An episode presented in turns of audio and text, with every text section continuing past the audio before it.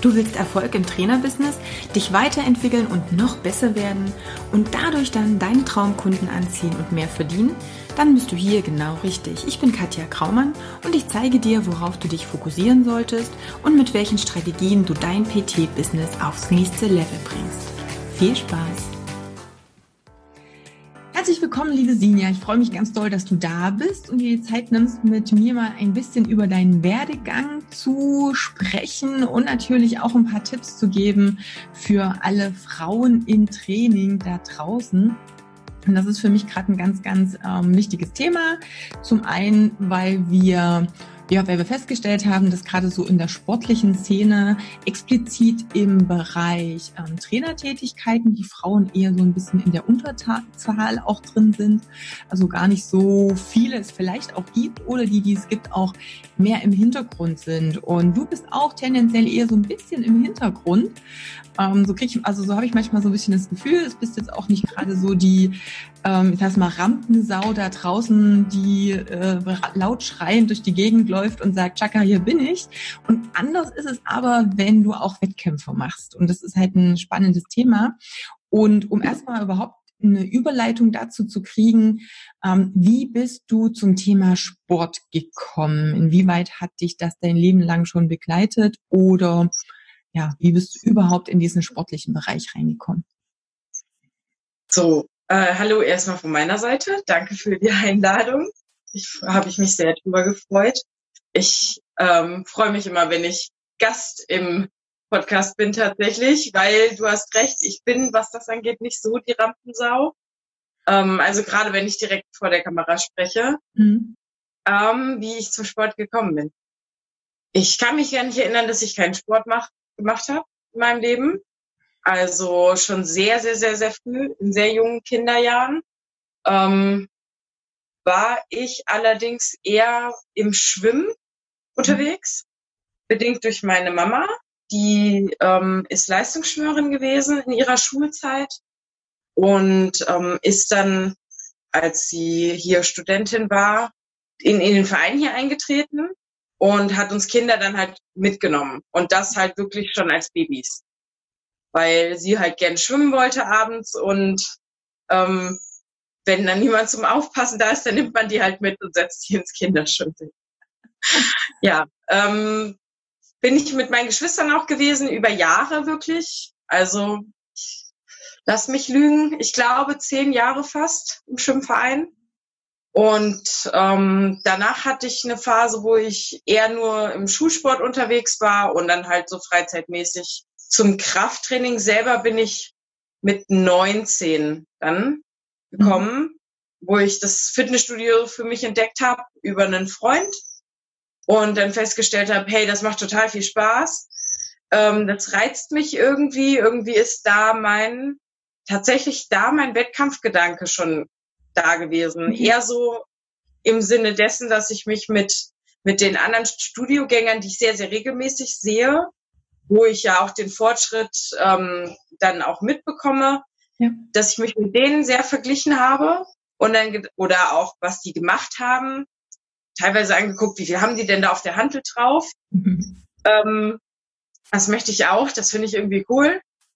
Und dann habe ich mich da mehr mehr oder weniger mit, oh, heute mache ich mal dies, heute mache ich mal das, äh, da so ein bisschen bewegt. Und dann wuchs das Interesse, darüber mehr zu verstehen. Mhm. Genau. Und dann habe ich Trainerscheine gemacht beim DFLV, um irgendwann mal im Studio zu arbeiten. Hab die auch gemacht, aber daraus nie was gemacht. Okay. Ähm, ich habe sehr, sehr lange bei, bei Subway tatsächlich gejobbt nach der äh, Schulzeit ja, äh, kam nicht viel bei rum letztendlich. Ich habe äh, dann 2016 Nick kennengelernt mhm. und ähm, habe über ihn Calisthenics entdeckt, weil er damals der Head Coach noch von Calisthenics Wetzlar war mhm. und mich dann halt auch gefragt hat, ob ich da nicht mal hin möchte und mir das angucken möchte. Und dann habe ich schon beim Betreten dieser Halle dort in Wetzlar gedacht, das habe ich gesucht, das habe ich über Jahre gesucht. Wo war das? Ich habe einen Namen dafür, weil ähm, die viel mit ihrem eigenen Körper gemacht haben. Die, die, die haben sich einfach an Stangen dran gehängt, an Ringe. Ähm, die hatten aber genauso auch, also damals hatten wir, glaube ich, nur Kettlebells als externe Gewichte und so ein paar kleine Hanteln und Scheiben. Aber die haben sich Gürtel umgehangen und haben das Ganze mit Gewicht gemacht. Und vor allen Dingen, die liefen alle rum, wie sie rumlaufen wollten. Und du hast halt einfach gemerkt, die fühlen sich wohl. Die machen das nicht, um sich zu präsentieren, sondern die fühlen sich wohl mit sich selber. Ja. Und das hat mich alles total gepackt. Also gerade auch die Frauen. Man kann, glaube ich, schon sagen, dass Frauen eher dazu neigen, dass sie sich mit ihrem Körper unwohler fühlen. Also so was das Selbstbewusstsein angeht. Und da hast du einfach feststellen können, da sind unglaublich viele, die das nicht haben. Und es hat mich gereizt, es für mich auch so zu entdecken, mich anders zu sehen und mich damit wohler zu fühlen. Und ich muss sagen, das ist tatsächlich dadurch mehr und mehr entstanden. Genau, ich glaube 2016, das war auch dann so langsam die Zeit, wo wir uns dann so Step by Step auch kennengelernt haben. Ich weiß auch, dass ähm, Sebastian hatte ja damals auch so ein Kettlebell-Seminar eben genau. direkt vor Ort, da warst du ja auch mit dabei. Ich jetzt das Bild so von damals anschaue, ähm, der kleinen Sinja im Vergleich zu jetzt ist da auch nochmal ganz schön was gegangen, auch in deiner Entwicklung dann natürlich auch. Das heißt, aus der Liebe zum Sport oder zu dem, dass du selbst für dich auch trainierst, ist dann ja auch doch ein bisschen mehr geworden. Wann hast du deine ersten Wettkämpfe eigentlich selber gemacht, also als Teilnehmerin? Im Calisthenics, mhm. im Spätsommer 2016 sogar schon gewesen sein. Mir kam das viel länger vor. Ich hatte das Gefühl, so, die sind die Meilen voraus. Also da gab es diese Gruppe, die Wetzlar Amazonen. Ähm, das waren auch primär die Frauen, die da auf Wettkämpfe gefahren sind. Nick hatte mir davon schon erzählt. Ich bin auch sehr früh in unserer Beziehung schon ähm, mit auf Wettkämpfen von denen gewesen, nur zum Zuschauen. Das war in Paris damals und Stuttgart. Also Stuttgart war die deutsche Meisterschaft und Paris waren die Allbars Games. Mhm. Und da bin ich mitgefahren und habe mir das angeschaut. Und äh, da habe ich eigentlich schon gedacht, es ist so cool. Ich, ich mag diese ganze Stimmung da und die, die Mädels werden einfach so anerkannt und so gewertschätzt für ihre Leistung. Also nicht dafür, wie die, wie die ausschauen oder was die, weiß ich nicht, beruflich machen oder so. Das wusste ich teilweise gar nicht. Ähm, sondern wirklich für deren Leistung. Und die haben Wahnsinniges geleistet und das, das hat mich total gepackt. Und dann habe ich mich im Training wirklich, da, da habe ich Zähne zusammengebissen. Da habe ich mir gesagt, ich, ich will weiterkommen, ich will weiterkommen. Wir hatten so ein Gruppensystem, das ähm, war A bis F und ich habe in, glaube Gruppe B gestartet und wollte unbedingt in Gruppe D oder E, damit ich ähm, auch für mich sagen kann, so ich habe einen Status, wo ich an einem Wettkampf teilnehmen würde, weil das war klar für mich. Schon nachdem ich mit in Paris war, war für mich klar, ich will das auch. Mhm. Und dann waren ja im Spätsommer 2016 der Bar Warrior in Berlin. Und da waren dann ähm, als eine zusätzliche Disziplin, also sonst gab's bis dato nur ähm, Klimmzüge und Dips als Disziplin für die Frauen und da kam dann das erste Mal Kniebeugen dazu. Mhm. Und da habe ich, da habe ich gewusst, okay, Kniebeugen, das kannst du. Das hast du schon richtig oft vorher auch im Krafttraining gemacht. Da bist du eigentlich ziemlich stark drinne. Das kannst du. Zwei, drei Monate vorher habe ich den Entschluss gefasst, ich mache das und habe dann Nick drum gebeten, dass er mich auch mit vorbereitet. Mhm.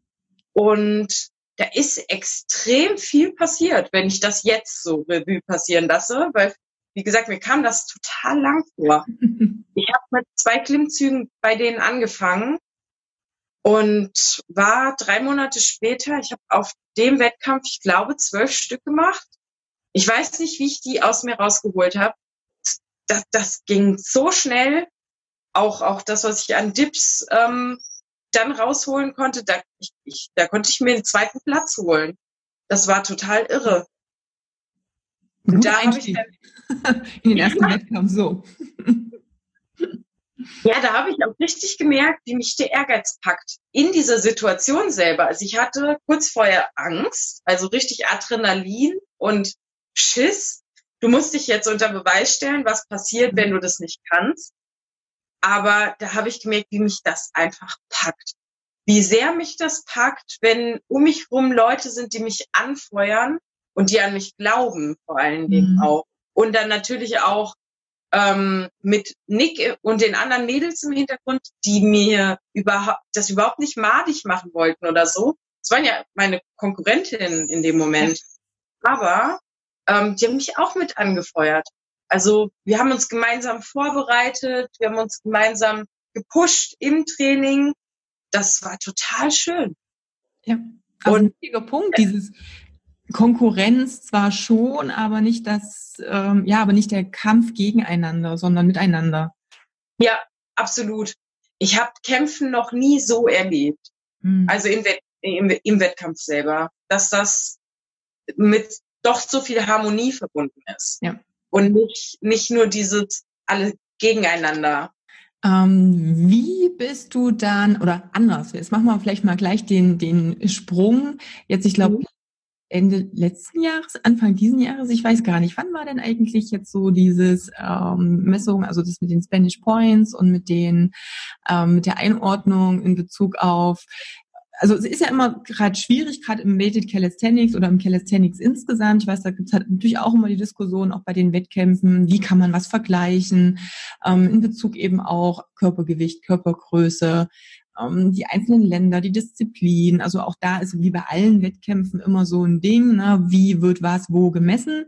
Und es gibt ja so diese, vielleicht kannst du dazu auch eben nochmal was erklären für die, die jetzt nicht ganz so tief in dem Bereich drin sind, dass man es vielleicht so nachvollziehen kann ähm, mit diesen Spanish Points, mit dieser so ein bisschen dem Versuch, dem Versuch auch zu sagen, okay, wie kriegen wir die Athleten in eine vergleichbare, messbare Einordnung, würde ich es jetzt mal so ganz, ganz ähm, laienhaft mit beschreiben. Vielleicht kannst du dazu erstmal was sagen, bevor wir dann zu deinem Ergebnis da drin auch kommen.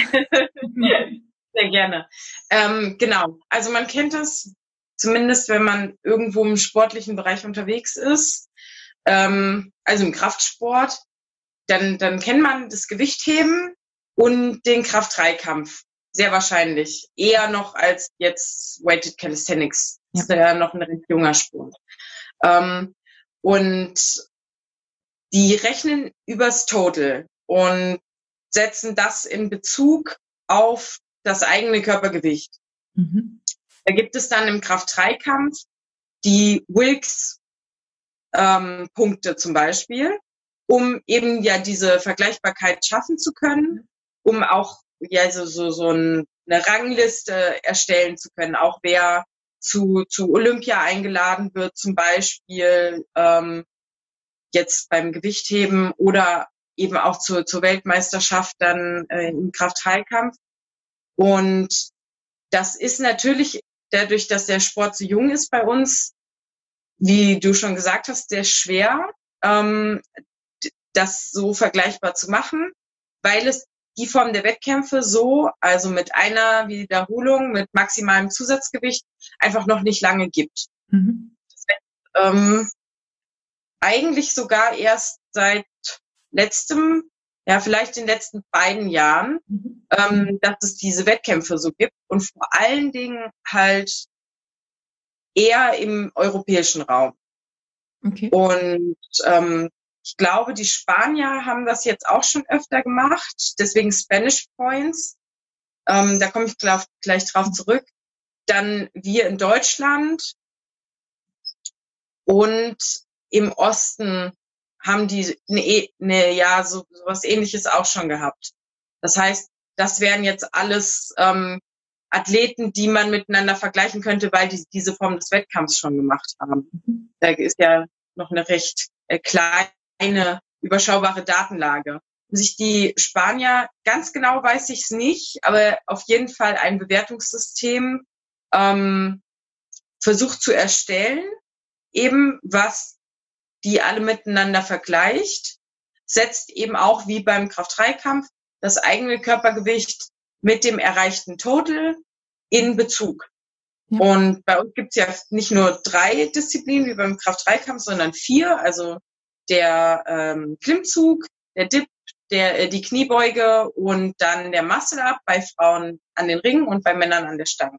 Mhm. Genau. Und da ist wohl durch äh, eine Formel, die sie erstellt haben, und ähm, die haben dann auch alle bis dahin absolvierten Wettkämpfe und die mussten alle ähm, unter dem gleichen Regelwerk stattgefunden haben, das ist ja klar, ähm, haben die die Werte der Athleten genommen. Die Werte haben die, haben die sich dann da eine Auflistung von gemacht. Und da stehe ich wohl ganz oben. Also nicht nur bei den Männern, äh, bei den Frauen, sondern unter allen. Also auch in Bezug auf Männer und Frauen. Ja, und das ist schon mal ein starkes Stück, weil letztendlich klar, wir dürfen natürlich schon so ein bisschen aufdröseln im Frauen- und im, im Männer-Wettkampfsport. Klar, die Unterscheidung gibt's halt immer.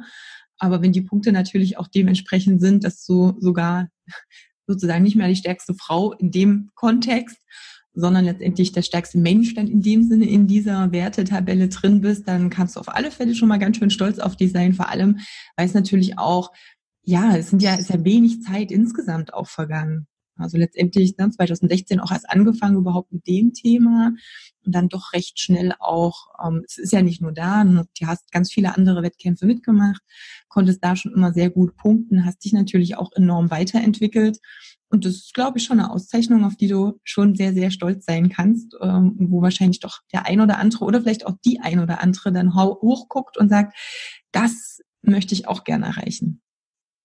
Es hat sich im ersten Moment total komisch angefühlt, als Nick äh, mir das, die, diese Liste auch gezeigt hat. Ich so gedacht habe, hey, also zumindest so in meinem Kopf, so viel Gewicht bewege ich doch gar nicht. Und jetzt immer gleich mal für die, die jetzt nicht ganz so ähm, drin sind in dem Bereich. Ich sag mal, du hast gesagt auch, oder Klimmzüge sind ja so ein, so ein Thema. Was ist denn da jetzt so dein bisher bestes Ergebnis?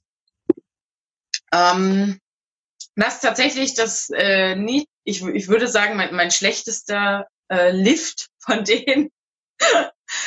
das äh, fällt mir am schwersten. Das waren 27,5 aber genau.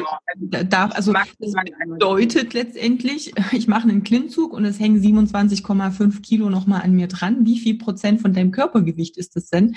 Wie viel wiegst du gerade? Ich habe schon äh, über die letzten Jahre so, so ein Gewicht, was ich eigentlich immer habe. Wenn ich mich jetzt anschaue, würde ich sagen, ich müsste da auch ungefähr liegen. Sind, ich würde sagen, 57. Ja, ja also ja, nochmal 27,5 drauf und das darf ich dann auch nach oben ziehen. Wenn es jetzt eine schlechteste ähm, Disziplin sozusagen ist, wie sieht es bei den Kniebeugen aus, um mal zu einer etwas geliebteren Disziplin zu kommen? Ja, da, da sehe ich auf jeden Fall mehr Potenzial bei mir. ähm, das waren 112,5. Mhm. Genau, ja, in einer Wiederholung. Sehr gut. Also man das einfach auch nochmal Zuschauer, Zuhörer so ein ganz kleines bisschen auch im Vergleich natürlich auch hat. Sehr gut. Ähm, jetzt bist du nicht nur Wettkampfathletin, sondern hilfst einfach auch den Wettkampfathletinnen und Athleten auch ihre eigenen Ziele ähm, ja zu erreichen. Wie war dann so der Switch dazu sagen, hey, ich mache das für mich total gern, ich gehe voll in diesem Sport auf, aber ich möchte andere dabei auch unterstützen. Ähm, kannst du da vielleicht nochmal was dazu sagen, wie du da reingerutscht bist? Weil die Idee, mit dem ich mache eine Lizenz und arbeite vielleicht auch in einem Studio, gab es ja schon. Die hast du damals ja aber nicht durchgezogen oder ist dann einfach im Sande verlaufen, wie du gesagt hast. Aber jetzt ist es ja soweit. Wie war dann der Switch noch? Und ja, erzähl mal ein bisschen was dazu. Ähm, also ich würde Jein sagen, nicht ganz, weil ich habe ähm, mit, mit Nick quasi den Absprung von Subway geschafft ähm, habe ich dann da aufgehört und er hatte mir einen Job vermittelt in einem Fitnessstudio. Mhm. Ähm, da habe ich tatsächlich eine Zeit lang in einem Studio gearbeitet, auch in einer leitenden Funktion, natürlich auch als Trainerin, also dreiviertel Jahr habe ich da gearbeitet. Mhm. Da haben Nick und ich, also irgendwann, wir haben irgendwann drüber philosophiert, stell dir mal vor, wir wären äh, selbstständig und äh, würden coachen. Und das war mehr so ein, ein schöner Gedanke, über den wir öfter gesprochen haben, aber der ja noch nicht so klar war, würde ich mhm. sagen. Also noch so ein bisschen verschwommen, äh, wenn man das verbildlichen will. Dann ist mit steigender Zeit dieser Gedanke immer klarer geworden, dass wir das schon gerne machen wollen. Er hat ja auch äh, da die, die, die, die Head Coach ähm, Funktion in, in Calisthenics, bei Calisthenics Wetzlar gehabt. Ähm, demnach hat er in dem Bereich ja schon viel gemacht. Ähm, da hat er mich auch im Zuge dessen irgendwann gefragt, ob ich da nicht auch mit als Trainerin ähm, fungieren möchte. Und das habe ich dann auch gemacht. So hatte ich dann die ähm, ja, die Trainertätigkeit im Studio und eben im Verein auch. Aber irgendwie festgestellt, nee, das ist es noch nicht so ganz. Und daraus kann man, wenn man jetzt wirklich mal den Gedanken geht und man möchte mit dem seinen Lebensunterhalt verdienen, daraus kannst du nicht so viel rausholen. Und was machen wir, damit wir das können, damit wir davon leben können? Und ähm, dann haben wir uns beide erstmal unabhängig voneinander selbstständig gemacht und da habe ich dann über mehr über Mundpropaganda so langsam ja Kunden zu akquirieren und habe dann in dem Fitnessstudio, wo ich war, in Gießen auch meine ersten Klientinnen mhm. quasi. Ähm, wir haben äh, Kniebeugen gemacht zu zweit. Die, die hat ich da angesprochen, weil mir halt aufgefallen ist, die tun sich schwer damit und habe denen ein paar Tipps gegeben. Ja, daraus ist so ein Mini-PT resultiert. Keins, was jetzt wirklich irgendwie ähm, so als PT abgesprochen war, sondern haben ein, die haben ein paar Tipps von mir bekommen. Situation. Hm? Ja. Genau, ist aus der Situation heraus entstanden. Und dann ähm, habe ich denen halt gesagt, hier, ich mache das auch. Und ähm, wenn die möchten, dann würde ich die auch begleiten. Und dann haben die ein bisschen Nachdenkzeit gebraucht quasi und kamen dann irgendwann auf mich zurück wieder. Und dann hatte ich direkt zwei Mädels im Boot. Sehr schön. Genau, ich glaube, ähm, müsste Februar oder März gewesen sein, wo du mit Nick mal bei mir warst damals. Zu so einem Tag, wo wir einfach auch mal überlegt haben, wie könnte man das aufziehen und überhaupt so businesstechnisch und was braucht's auch kalkulatorisch und überhaupt so, um, um überhaupt davon auch leben zu können. Denn das ist ja schon auch mal was, ne, wie du auch gesagt hast, gerade aus diesem Vereinsgeschehen dann heraus man muss natürlich wirklich schon gucken, was habe ich zur Verfügung, welche Möglichkeiten gibt's und dann natürlich einfach auch mal ein bisschen strategisch rangehen, was könnte denn der nächste Schritt sein, ohne ähm, den Druck zu haben, oh, jetzt muss ich schon den fertigen Plan für die nächsten zehn Jahre haben. Denn da entwickelt sich ja. ganz, ganz, ganz viel und es hat sich dann ja auch ganz viel entwickelt. Ihr seid ja inzwischen auch ähm, nicht mehr getrennt selbstständig, sondern hat ja letztendlich, wenn wir jetzt mal an den heutigen, in die heutige Zeit zurückspringen oder wieder hier landen, auch gemeinsam tätig. Wie hat sich das noch so entwickelt? Wie ist das von diesem, hey, du hast deine ersten Kundinnen, deine ersten Erfahrungen da auch als selbstständige Trainerin hin zum Punkt, hey, jetzt haben wir auch ein Team, ein kleines, mit dem wir arbeiten und sind eben auch Haupt, ja, haben, haben eine Firma im Endeffekt auch sozusagen. Also wir hießen ja anfangs Nick und Sinja. Das war dann die ähm, quasi die einleitende Phase zu dem, dass wir mhm. das zusammen machen. Ähm, aber wir haben eben unter Nick und Sinja getrennt voneinander Athleten gehabt. Mhm. Ähm, das lief anfangs über Facebook, also dass wir da eine Seite aufgezogen hatten. Ich weiß gar nicht, das muss im selben Jahr noch gewesen sein, dass wir überlegt hatten, irgendwie, ähm, wir brauchen einen anderen Namen. Wir aus dieser, ähm, also überlegt haben, was machen wir eigentlich, ähm, was coachen wir da? Ähm, dann war klar, so ähm, das, was man unter Gymnastics versteht, also Ringe, Handstand mit dem eigenen Körpergewicht, Klimmzüge etc. Ähm, dann mit der Langhantel, ähm, mit den Kettlebells, da, da haben wir uns, glaube ich, noch gar nicht so nur in diese Schiene vom mhm. Calisthenics ähm, gesetzt, weil wir eben auch mit Leuten zu dem Zeitpunkt zusammengearbeitet haben, die damit gar nichts am Hut hatten. Mhm. Ähm, da haben wir irgendwie im Kopf gehabt, wir sind noch breiter aufgefächert. Ja. Ähm, ja, und dadurch ist dann dieses Wortspiel Barbell-Coaching entstanden, weil die Bar, die Stange, die Klimmzugstange, dann die Bell, die Kettlebell ja. und die Kombination aus beidem, die Barbell, also die Langhantel. Ja. Und ähm, genau, das fanden wir beide dann eigentlich ganz gut und gedacht, ja, das, äh, also es ist auch irgendwie so ein nettes Wortspiel. Ja, da finden wir uns wieder. Und ein Freund von ihm hat dann ähm, so ein bisschen rumgespielt und uns mal einen Logoentwurf geschickt. Und das sah total toll aus. Also wir waren mit dem ersten Entwurf schon zufrieden.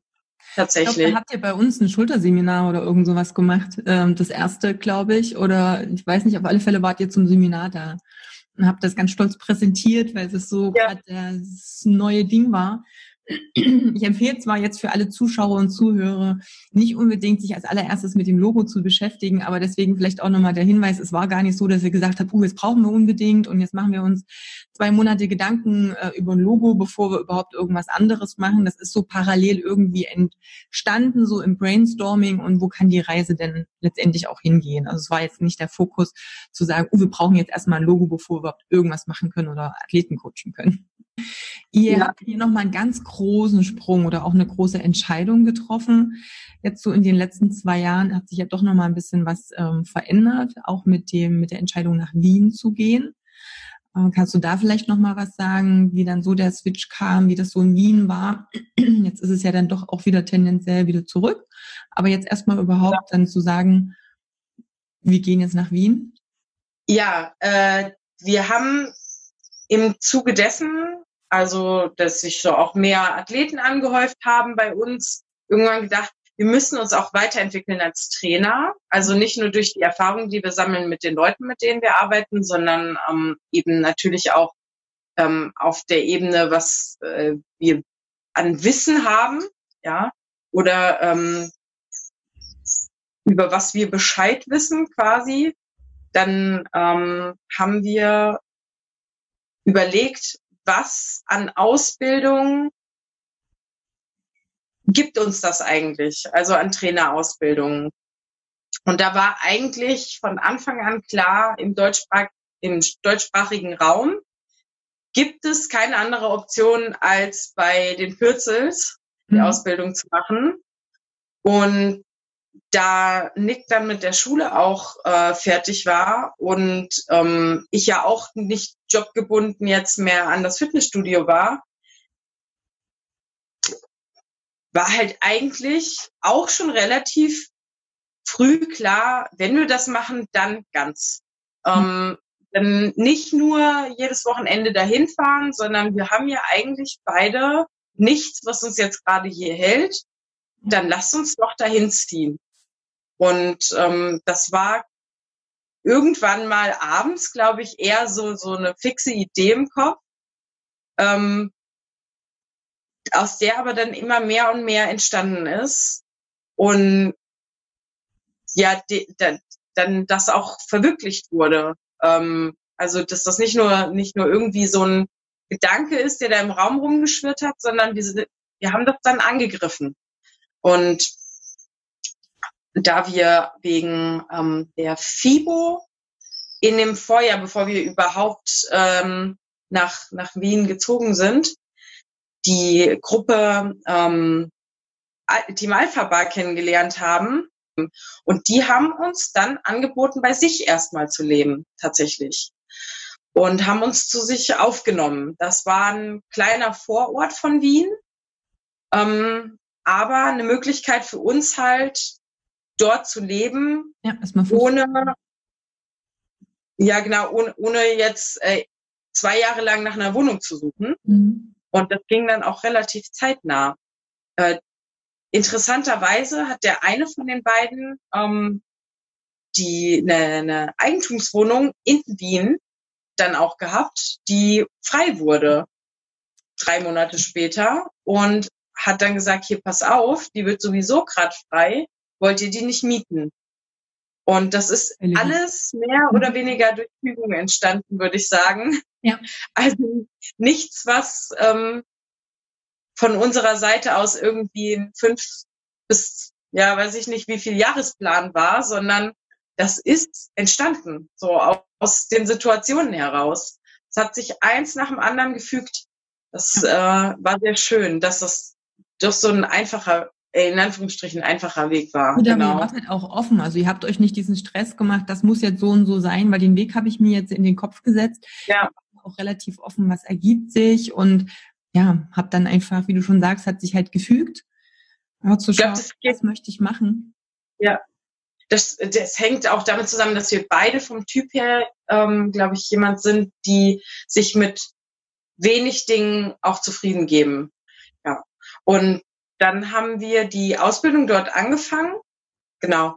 Ähm, ich komme jetzt gar nicht drauf, ob es einen bestimmten Tag gab oder so, wo wir dann gesagt haben, hier lass uns das mal anders angehen oder von einer anderen Seite angehen.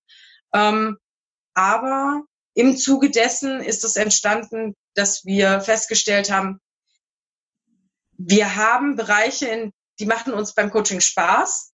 Ja. Und wir haben Bereiche, die machen uns nicht so viel Spaß. Und interessanterweise ist das, was Nick keinen Spaß macht, macht mir unglaublich viel Spaß. Und das, was ihm kein, äh, mir keinen Spaß macht, macht ihm Spaß. Ja. Und ja, dadurch ist äh, dann tatsächlich das entstanden, dass wir gesagt haben, pass auf, wir machen das einfach gemeinsam. Weil Nick auch immer derjenige war, der schon ein bisschen mehr Zulauf hatte als ich.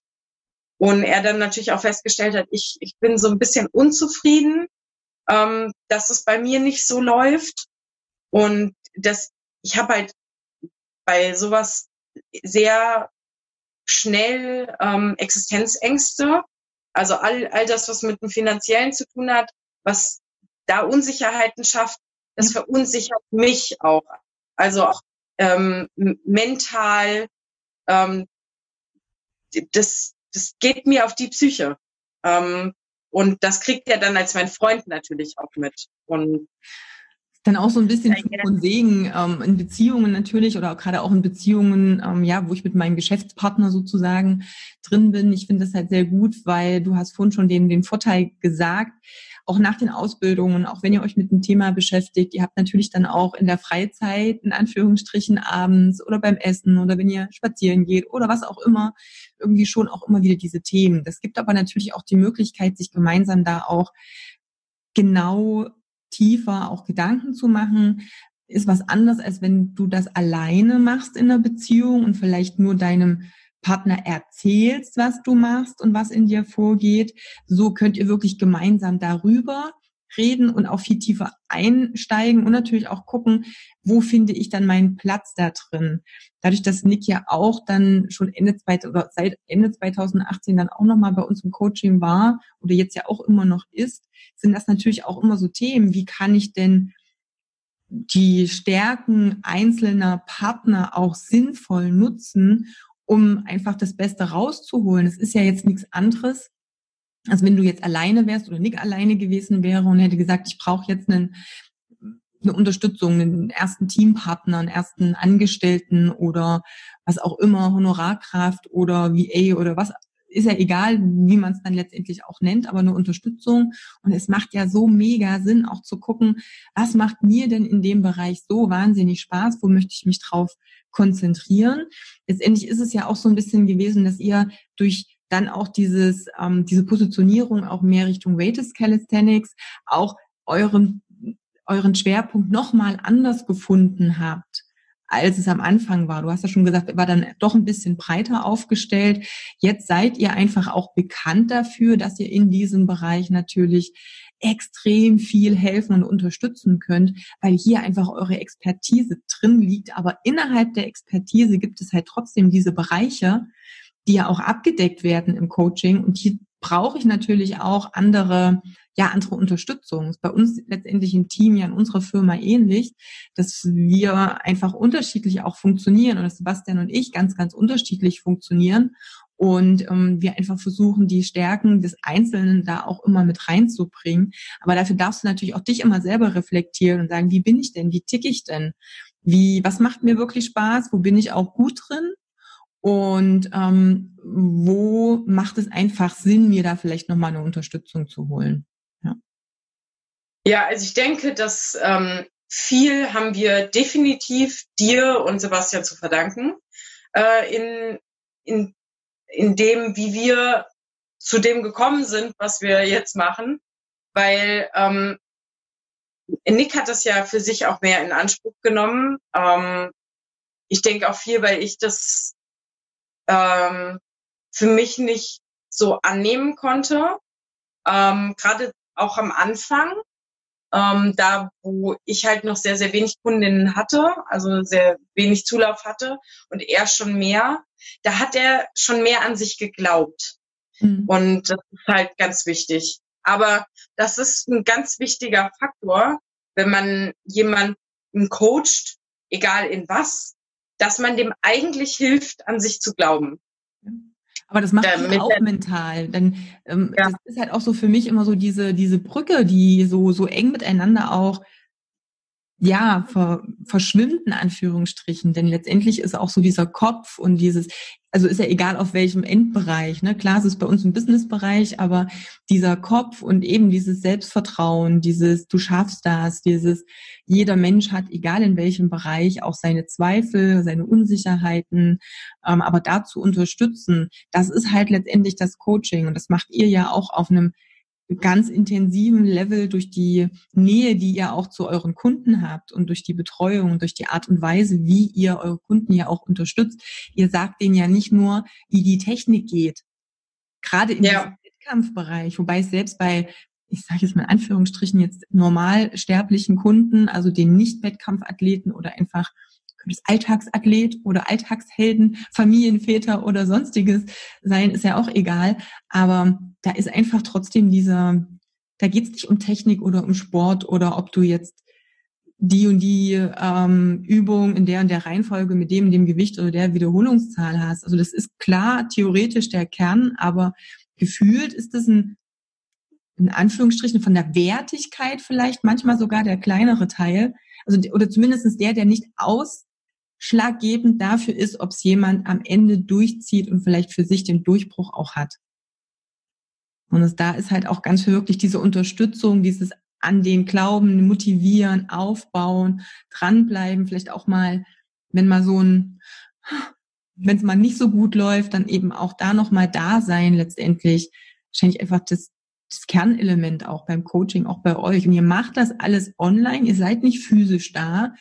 Er macht nicht ein, einfach nur in Anführungsstrichen hands-on und schiebt mal hier das Knie in die Richtung und, und korrigiert die Stange mal da, sondern es ist alles letztendlich online, funktioniert ja aber sehr, sehr gut. Ja, ich glaube sogar, also wenn ich da jetzt, ich, ich habe ja auch PTs schon gegeben, so hands-on, mhm. dass ich zu den Athleten, die wir online begleiten, eine engere Bindung habe als zu denen, die ich physisch vor mir hatte. Mhm. Ähm, einfach natürlich, weil ähm, man jemanden eigentlich quasi fast jeden Tag ähm, begleitet. Dadurch, dass die halt immer die Möglichkeit haben, auch nochmal Rückfragen zu stellen. Wir haben eine gemeinsame Gruppe für unsere Athleten. Da geht's auch wirklich primär darum, dass dieser Teamgedanke ähm, da festgesetzt wird, dass die sich auch gegenseitig unterstützen, dass die sehen, die sind auch gar nicht alleine, sondern da gibt's noch ganz viele andere ähm, mit, Mitstreiter quasi. Ähm, und ja, da, da man, man findet Gleichgesinnte und die viel, viel näher an dem sind, was ähm, man selber macht, als wenn du das in deinem Fitnessstudio suchst, jetzt zum Beispiel, oder in deinem nächsten Umfeld. Da wirst du viel weniger von denen finden. Und ähm, diese Gruppe, die zeigt denen einfach, du bist damit nicht alleine. Mhm. Ähm, das sind auch Leute, die das alles total nachvollziehen können, was du da machst und welche Wertigkeit das vor allen Dingen für dich hat. Also die ähm, wenn, wenn du da deine persönliche Bestleistung zum Beispiel aufstellst, in gerade diesen speziellen Calisthenics-Übungen dann auch, die dann wissen, wie hart es ist, an diesen Punkt zu kommen, welcher Meilenstein das sein kann, zum Beispiel auch, aber die genauso auch ähm, die Situationen kennen, die schwierig sind. Du hast die Gemeinschaft, die sich halt genau. unterstützt und dann einfach auch sagt, ich weiß, in welcher Situation du bist, ich habe das auch schon durch oder so ähnlich. Und ich habe auch Tipps und ich kann dich unterstützen. Und derjenige fühlt sich halt auch nicht alleine.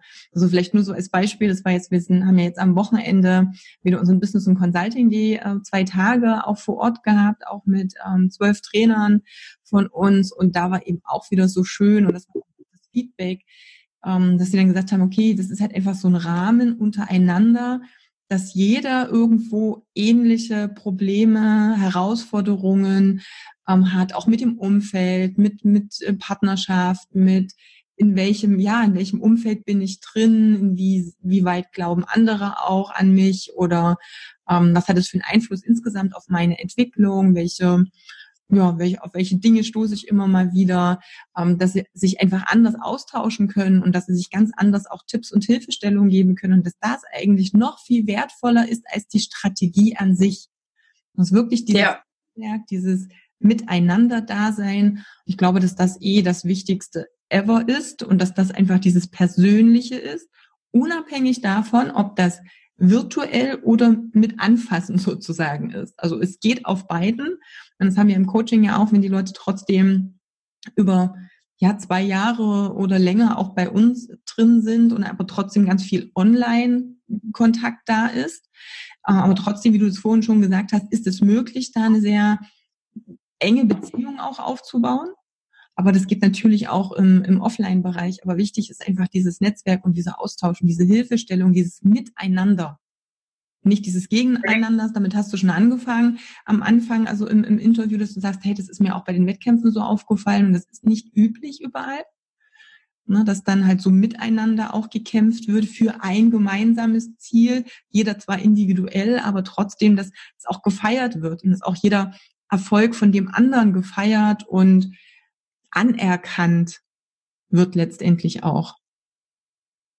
Es gibt, glaube ich, echt wenig Menschen, die nur eigene Erfahrungen sammeln wollen und ähm, die nicht davon profitieren wollen, die anderer ähm, mit einzubeziehen in ihre Entwicklung.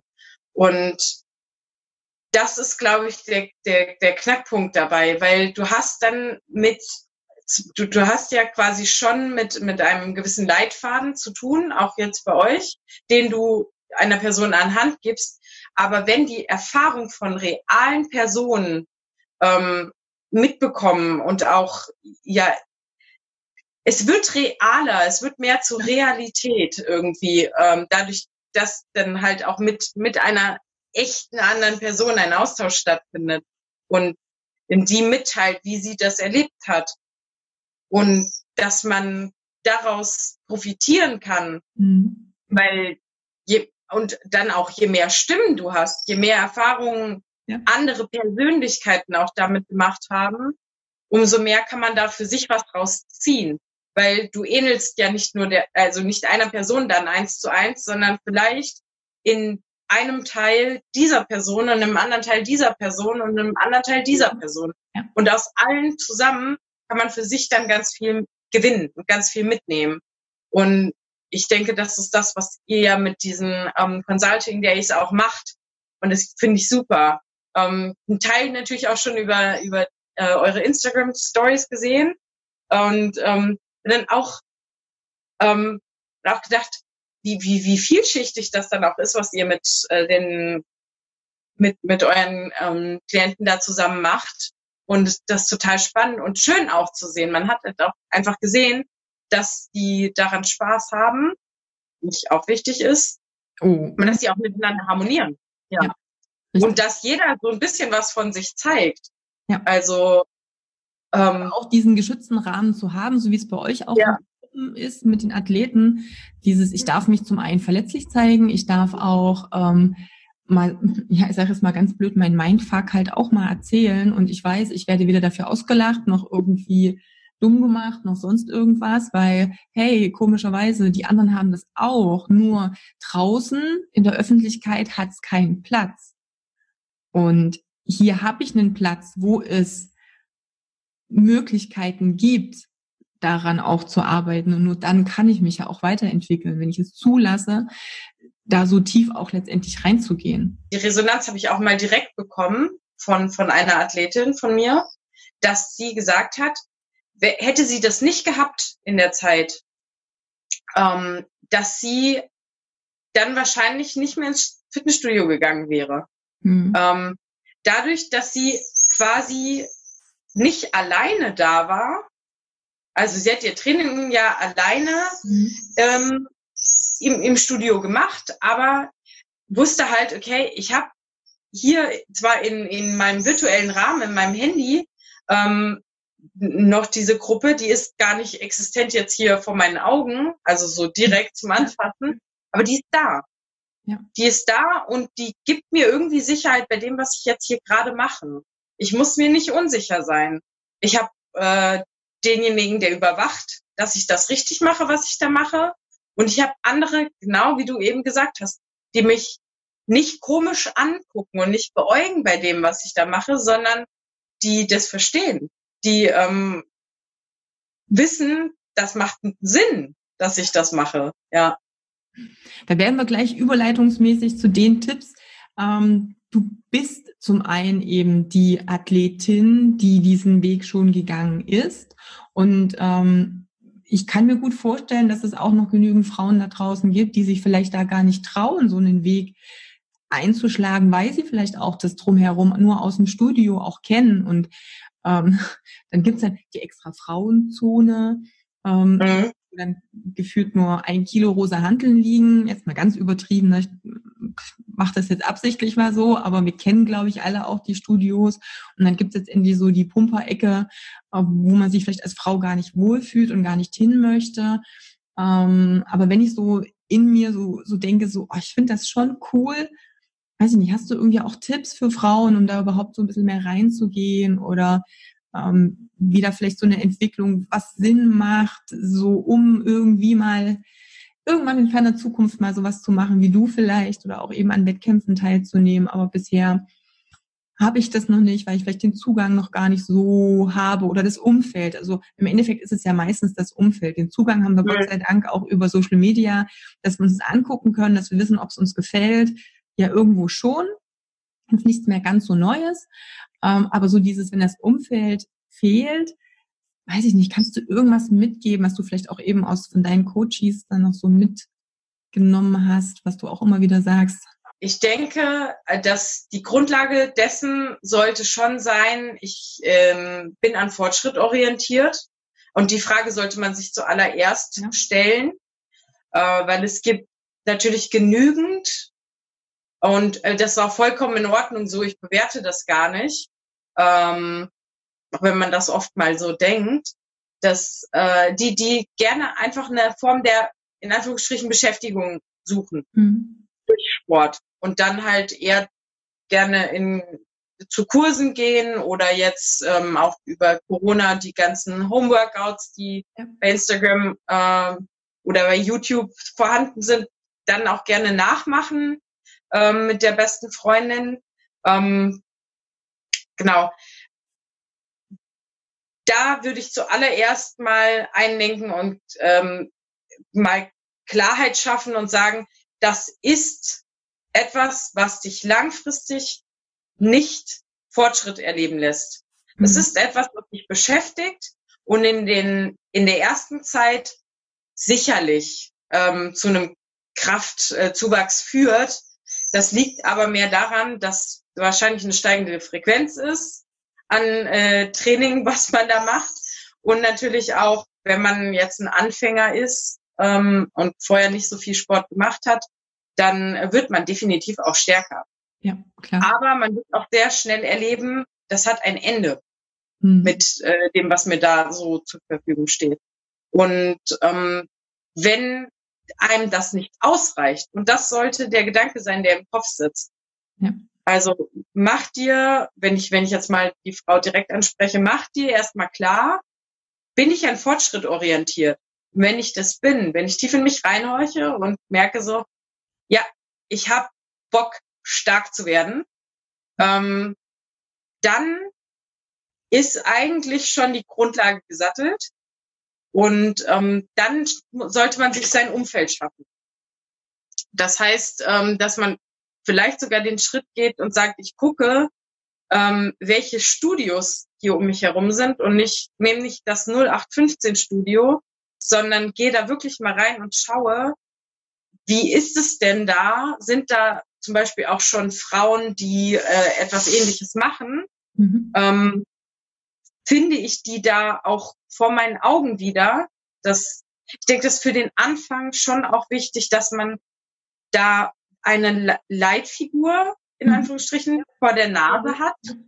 Also nicht nur virtuell am Handy bei Instagram oder so, sondern dass man direkt eine vor Augen hat.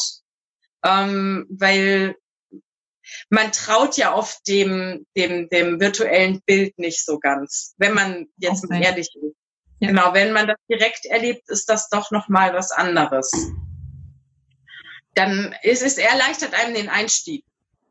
Und ähm, dass, dass ich so wettkampforientiert bin und dass mich, mich das so antreibt und mich ehrgeizig macht, ich glaube, das sitzt schon viel in meiner Persönlichkeit. Mhm. Ähm, deswegen ist es natürlich schwer zu sagen, wie eigne ich mir das an, wenn ich das gar nicht habe. Aber, ähm, aber das ist auch ein wichtiger Punkt, einfach zu schauen, liegt es in meiner Persönlichkeit. Denn klar, wenn ich ja. jetzt dafür entscheide, in so eine Richtung zu gehen, dann ähm, bedeutet das ja immer, es kommt auch immer zu einem Preis. Du hast vorhin schon gesagt, die Frequenz des Trainings, dann eben auch, hey, es ist vielleicht nicht alles ganz cool, vielleicht merke ich da, ich habe da auch mal Schielen an den Händen oder oder oder. Also es kommt halt alles zu einem Preis, was ja überhaupt nicht schlimm ist, weil alles im Leben kommt zu einem Preis. Ich, wenn ich mhm. in eine Richtung gehe, heißt es immer, dass da irgendwo was anderes äh, vielleicht hinten runterfällt.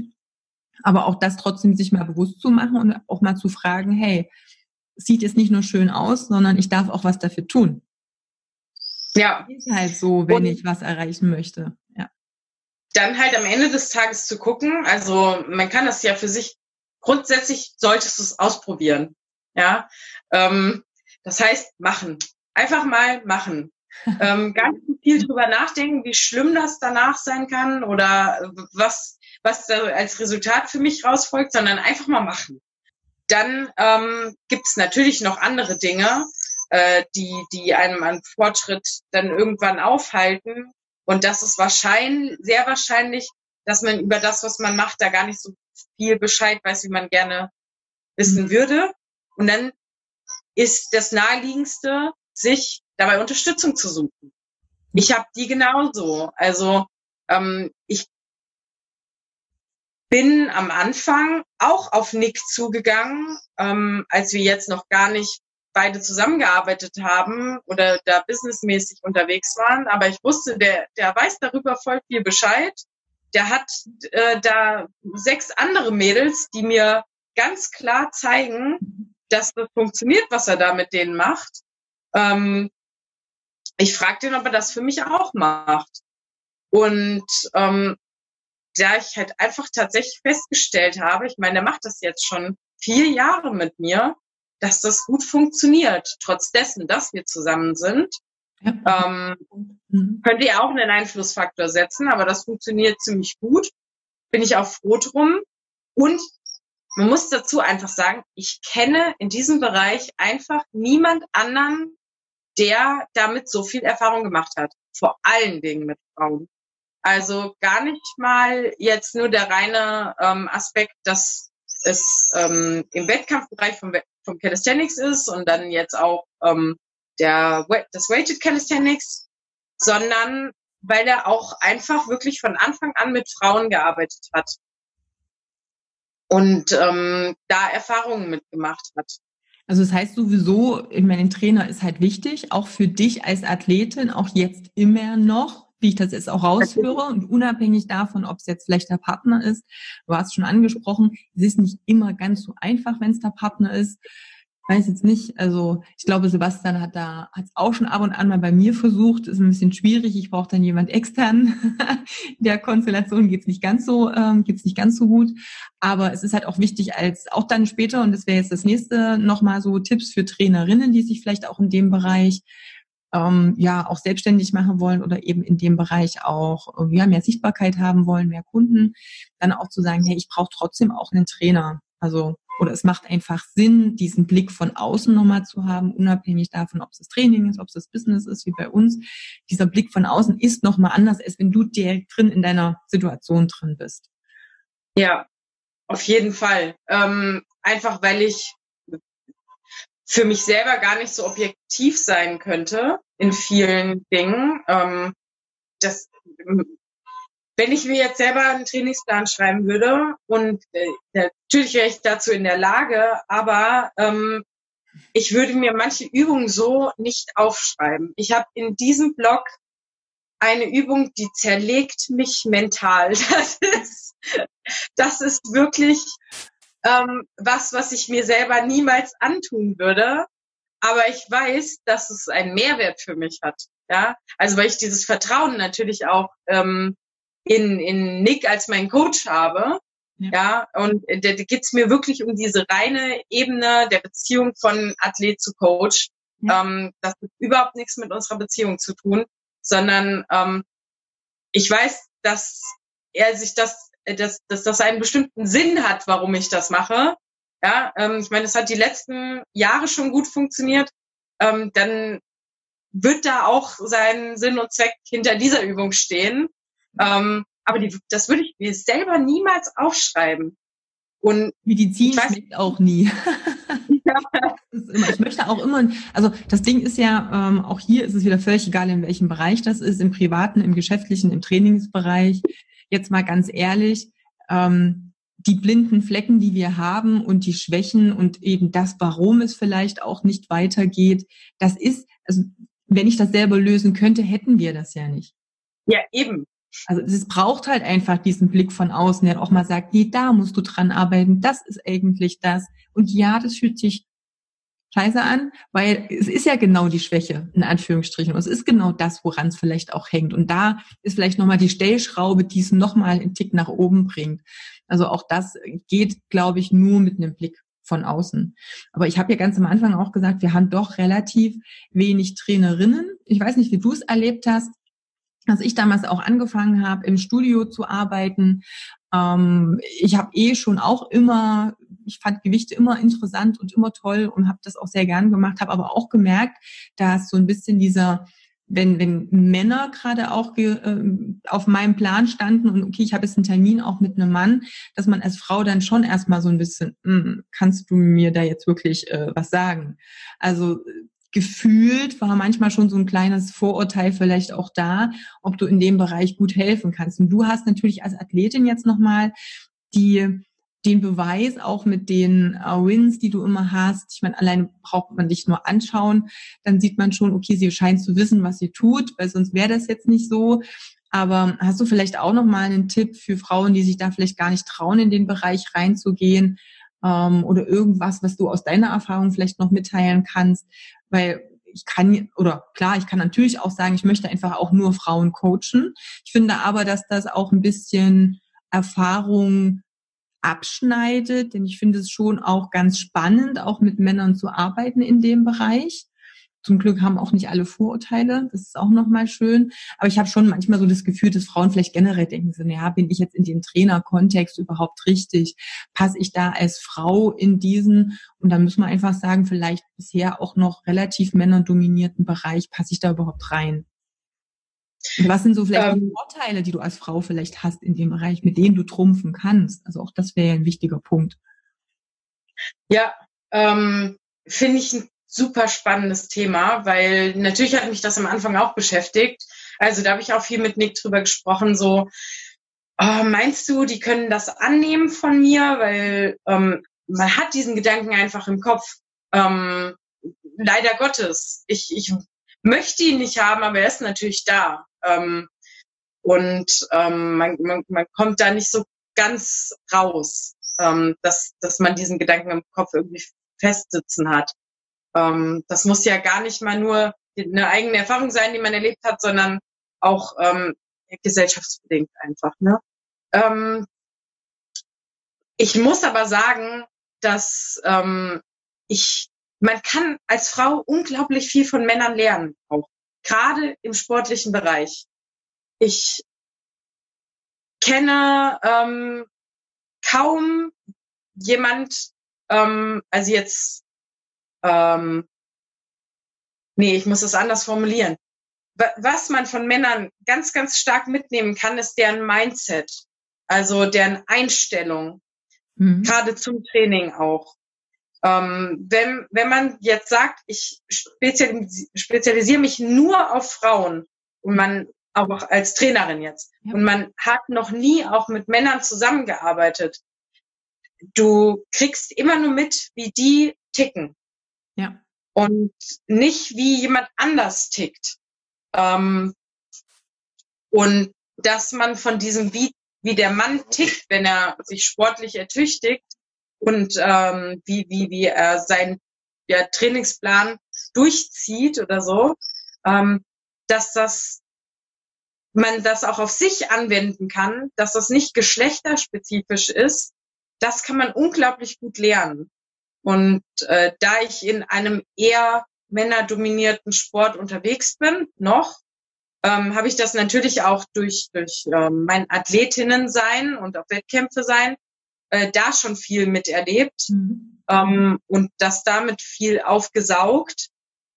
Wenn ich jetzt aber nur im Studio wäre und ähm, dann im Frauenbereich unterwegs bin, dann du kriegst es nicht mit, du kannst es nicht annehmen. Und da mal Erfahrungen mit einem Mann zu sammeln, also jetzt auch als Trainerin zu sagen, okay, ich, ich nehme mir jetzt mal bewusst einen Mann, ähm, damit der mir Rückmeldung gibt. Und dann festzustellen, der gibt mir ganz anders Rückmeldung als eine Frau, jetzt beispielsweise. Aber ähm, auch im Zuge dessen festzustellen, hey, ich könnte das auch für mich annehmen. Ich, ich könnte diese Anste Einstellung auch für mich annehmen, obwohl ich eine Frau bin. Das, davon profitiert man auf jeden Fall nur recht stark, finde ich. Ja. Glaubst, du, glaubst du, dass eine Frau aber auch den in diesem, sag mal, in der Männerdomäne auch ihre Vorteile hat, weil vielleicht ein männlicher Trainer in Bezug auf den männlichen Athleten vielleicht auch noch was lernen kann von einer Trainerin, wie sie daran gehen würde? Genau darauf wäre ich jetzt noch gekommen, weil ähm, nee, ist doch nicht schlimm. Ähm, die, die Kombination aus mir und Nick unglaublich wertvoll für unsere Athleten ist, weil ich eine Frau bin. Also nicht, weil ich ein ähm, Teampartner bin, der halt auch ein guter Trainer ist. Äh, das würde ich von mir selber definitiv auch sagen, mhm. sondern bewusst, weil ich eine Frau bin. Und die Rückmeldung kriege ich doch auch ab und an mal von unseren Athleten dann. Ähm, ich bin einfühlsamer. Ich bin ein bisschen näher am Herzen. So. Ähm, und das, das kriegen die auch mit. Ich, dass, dass ich eben bei mir trauen die sich ein bisschen mehr auch die weichere Seite in Anführungsstrichen zu zeigen. Und das ist von jedem unserer Menschen, äh, von jedem von uns Menschen ein Teil. Es gibt keinen Menschen, der das nicht hat. Ja. Und ähm, das klein zu halten, finde ich, ähm, hält auch nur auf irgendwann. Ähm, das, das, ein gesunder Geist hat einfach beides in meinen Augen. Und der muss auch beides zulassen oder sollte auch beides zulassen können. Und man, ich glaube, Mann traut sich das weniger, das vor einem anderen Mann zu zeigen. Ähm, der stellt dann nur fest, irgendwas hat er, irgendwas hält den auf. Zum Beispiel jetzt im Training auf. Ähm, warum, warum stagniert das da? Warum hat er irgendwie gerade jetzt so einen Leistungseinbuß in, in der Woche oder so? Ähm, kann aber nicht mit der Sprache rausrücken, weil ja ja da mit einem anderen Mann zu tun hat und vor dem sein im wahrsten Sinne des Wortes Mann stehen möchte. Ja. Und äh, da ist es dann ja auch oft von Vorteil, dass man eben zu mir den Bezug wählen kann. Ich ja immer noch diese Position des Trainers und des Coaches habe, aber eben eine Frau bin, wo, wo man das vielleicht doch auch eher mal zeigen kann. Ja. ja. Und ich glaube auch, das ist enorm wichtig, wenn es eben um eigene Fortschritte geht und um Dinge, die auch ein bisschen Biss und ähm, ja, also so ein Wettkampf, du sagst schon, es ist halt einfach ein Teil von uns und wenn ich einen Teil unterdrücke, kann ich mich nicht voll entfalten in der Gänze, die mir zur Verfügung steht. Und das heißt, ich beschränke mich oder beschneide mich selber immer in meinem Wachstum und in meiner Entwicklung. Und dadurch darf es eben möglich sein, sich da eben auch vollends öffnen zu können. Ich sehe das auch als einen ganz positiven Teil bei uns auch im Coaching und dadurch, dass wir ja auch im Coaching ganz viele Männer haben, ist doch auch einfach ja eben Männer dominiert. Klar, ich habe viel viel mehr Männer als Kunden als Kundinnen ähm, mhm. Aber auch hier merke ich immer, wenn die Männer das dann auch mal zulassen, und das passiert doch schneller als gedacht, das finde ich immer sehr, sehr gut, auch aber wenn sie merken, okay, ich kann das in dem Rahmen, ähm, dass man dann auch viel, viel eher an den Kern des, ähm, der Hürde oder des Problems mitstößt. Denn wie du schon sagst, oftmals sind es dann diese Dinge, die auf der, sag mal, auf der weichen Seite in Anführungsstrichen liegen, auch wenn es um Glaubenssätze, um ähnliche Dinge geht. Da geht es ganz viel auch um diesen Mindfuck, den wir haben. Und in der Gesellschaft ist es nicht so toleriert, über Schwächen auch zu sprechen. Und wenn ich das in dem Augenblick als Schwäche auch für mich einordne und definiere, dann ist es was, was ich nicht draußen zeigen darf, auch vielleicht unter anderen Kollegen und ähm, oder anderen Trainern oder was auch immer. Und dann, ja, dann komme ich da aber auch nicht weiter. Also von daher ist das halt auch ein ganz äh, wichtiger Punkt. Deswegen möchte ich eben auch die Frauen bestärken, in den Bereich immer mehr reinzugehen und gar nicht die Angst zu haben. Ich glaube, wenn du einmal die Vertrauensbasis hast und ähm, ja, es eben auch aus dem Herzen heraus ehrlich meinst, dann kommst du relativ gut da auch rein und da auch ran, dann letztendlich auch an das Problem. Und das sehe ich halt auch als enorm, als enorme Möglichkeit und, und wirklich eine Ressource, die da zur Verfügung steht. Und wenn es dann vielleicht noch in der Kombination natürlich auch ist, Männer, Frauen, so wie es bei dir auch im Team ist, mit Nick, ist natürlich total super. Ähm, aber ich glaube auch, dass das schon mal der erste Step ist, um vielleicht Männern auch zu zeigen, dass es auch unter Männern auch geht und auch gehen kann. Und das sehe ich ja auch letztendlich im Coaching. Das haben wir jetzt am Wochenende wieder gesehen. Das sind auch nicht nur von Frauen Tränen geflossen. Und das finde ich auch immer ganz schön, wenn einfach auch jemand mal ja, Emotionen zeigen kann. Und wenn ich aber auch weiß, ich kann als Mann das auch, egal ob es jetzt vor Frauen oder vor Männern ist. Und es hilft mir, mich weiterzuentwickeln. Das ist ja letztendlich der Punkt. Und das ist auch was. Ja, man löst Knoten einfach. Du kannst Richtig. manche Knoten nicht alleine lösen. Ja. Und, und auch nicht ähm, nur durch den Kopf und durch dieses ähm, ja. flache Rollenverständnis, was wir haben. Oder wie muss ich, wie denke ich, dass ich im Außen sein muss? Sehr gut, prima. Jetzt haben wir schon ganz schön ähm, lange hier geschnackt, würde jetzt der Norddeutsche sagen. Erinnere mich, ja, viele äh, Einflüsse vom Wochenende noch drin.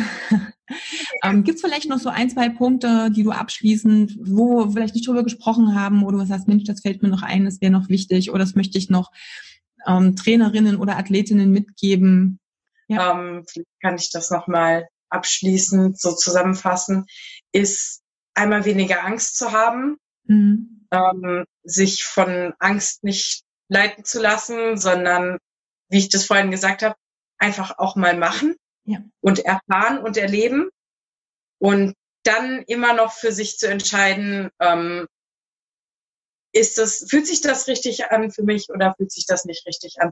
Das ist ähm, egal, ob das um Selbstständigkeit geht oder ob es um das Dasein als Athlet geht. Mhm. Ähm, ja, also Erfahrung machen und die reflektieren. Das ist, glaube ich, äh, das, was mir am wichtigsten ist, dass, dass ich das mit weitergeben kann. Genau. Und da steht's und fällt's immer wieder mit dem einfach machen, was du vorhin mhm. gesagt hast, denn wenn ich nicht ins Wasser springe, weiß ich nicht, ob es warm oder kalt ist. Und dann lerne ich aber auch kein Schwimmen. Das geht nicht nur von draußen stehen und überlegen, wie es eventuell wäre. Ich darf halt auch einfach mal machen. Dann kann es auch so super erfolgreich sein wie bei dir, egal ob es im sportlichen oder im ähm, ja, arbeitstechnischen Bereich ist. Ähm, vielen, vielen, vielen Dank für deine Zeit. Wir verlinken natürlich alles auch, wie man auch Sinja erreichen kann, beziehungsweise wenn man Sinja auch bei Instagram eingibt, man findet dich natürlich auch oder auch über Barbell Coaching. Ähm, also auch da irgendwie kommt man definitiv zu dir, aber natürlich verlinken wir auch die Profile und die Website, um einfach Kontakt aufzunehmen. Der beste Weg ist, glaube ich, Instagram oder seid doch noch am aktivsten. Facebook zwar auch. Ja. Aber ich glaube, Instagram ist einfach noch das, wo man auch viel einfach von euch auch mitbekommt und sowohl Nick als eben auch dich mit in Action sehen kann und wenn Fragen da sind, einfach auch kontaktieren darf. Sehr schön. Sehr, gerne. Vielen, vielen Dank. Ich wünsche noch einen wunderbaren Tag und dann bis später. später.